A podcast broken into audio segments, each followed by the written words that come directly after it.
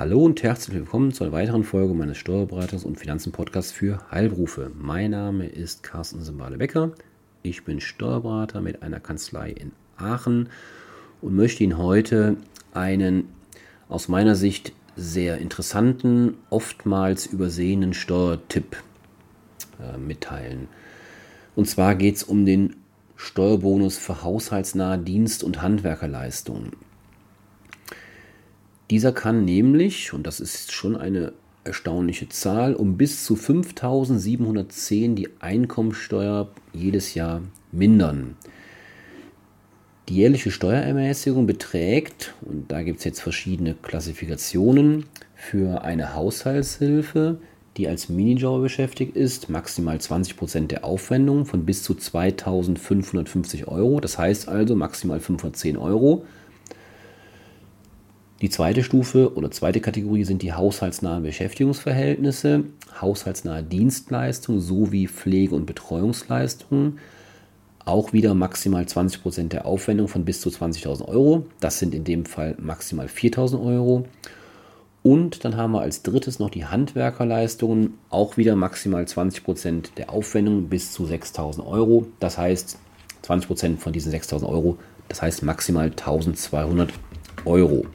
Und wenn Sie nun diese drei benannten, genannten Beträge addieren, kommen Sie auf die bis zu 5.710 Euro, die Sie jedes Jahr bei Ausschöpfung aller Varianten Ihre Einkommensteuer mindern können. Weil die verschiedenen genannten Steuerermäßigungen können nebeneinander in Anspruch genommen werden, sofern natürlich die Gegebenheiten so sind. Allerdings kann jeder Aufwand nur einmal geltend gemacht werden und es muss eine ordnungsgemäße Rechnung vorliegen. Darüber hinaus sind nur unbare Zahlungen begünstigt, die durch Kontoauszug, Überweisungsbeleg oder Elektronik-Cash-Beleg nachweisbar sind. Ein ursprünglicher Gedanke des Gesetzgebers seinerzeit war es, die Schwarzarbeit zu unterbinden oder zumindest einzudämmen. Und deswegen sind, wie gesagt, nur unbare Zahlungen, also Überweisungen, ähm, steuerlich absetzbar.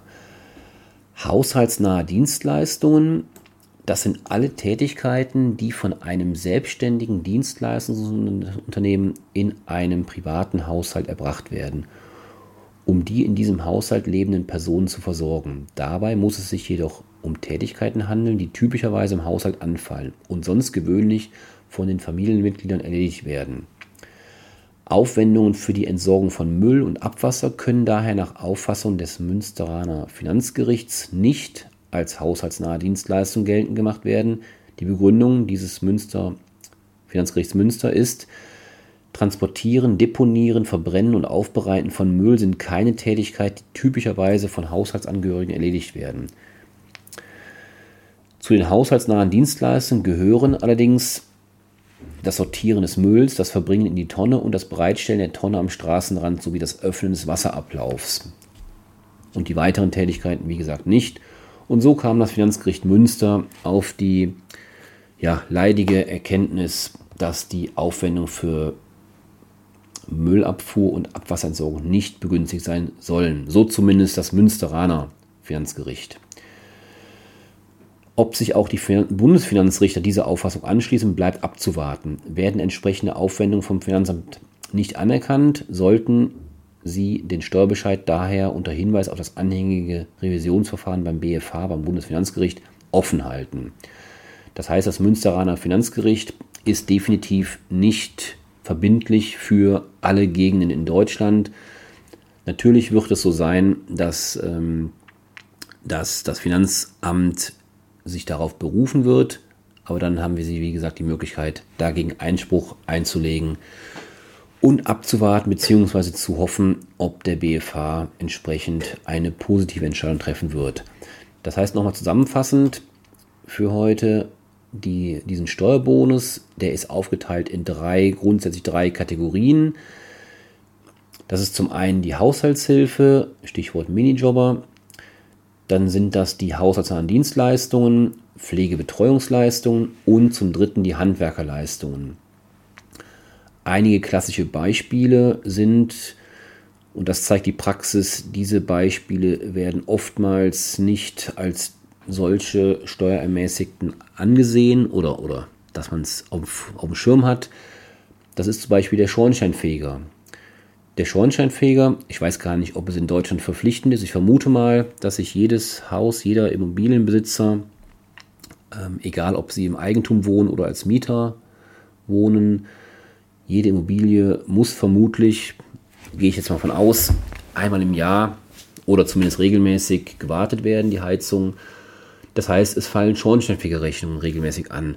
Auch wenn sie in, nur Mieter sind, also nur heißt nicht abwerten, sondern jetzt ähm, nicht der Eigentümer der Immobilie sind, sondern eben der Mieter sind, bekommen sie ja in der Regel von ihrem Vermieter eine Nebenkostenabrechnung einmal im Jahr und da werden auch die Schornsteinfegerkosten auf sie umgelegt und diese können sie dann, also ihren Anteil können sie dann auch entsprechend steuerlich geltend machen.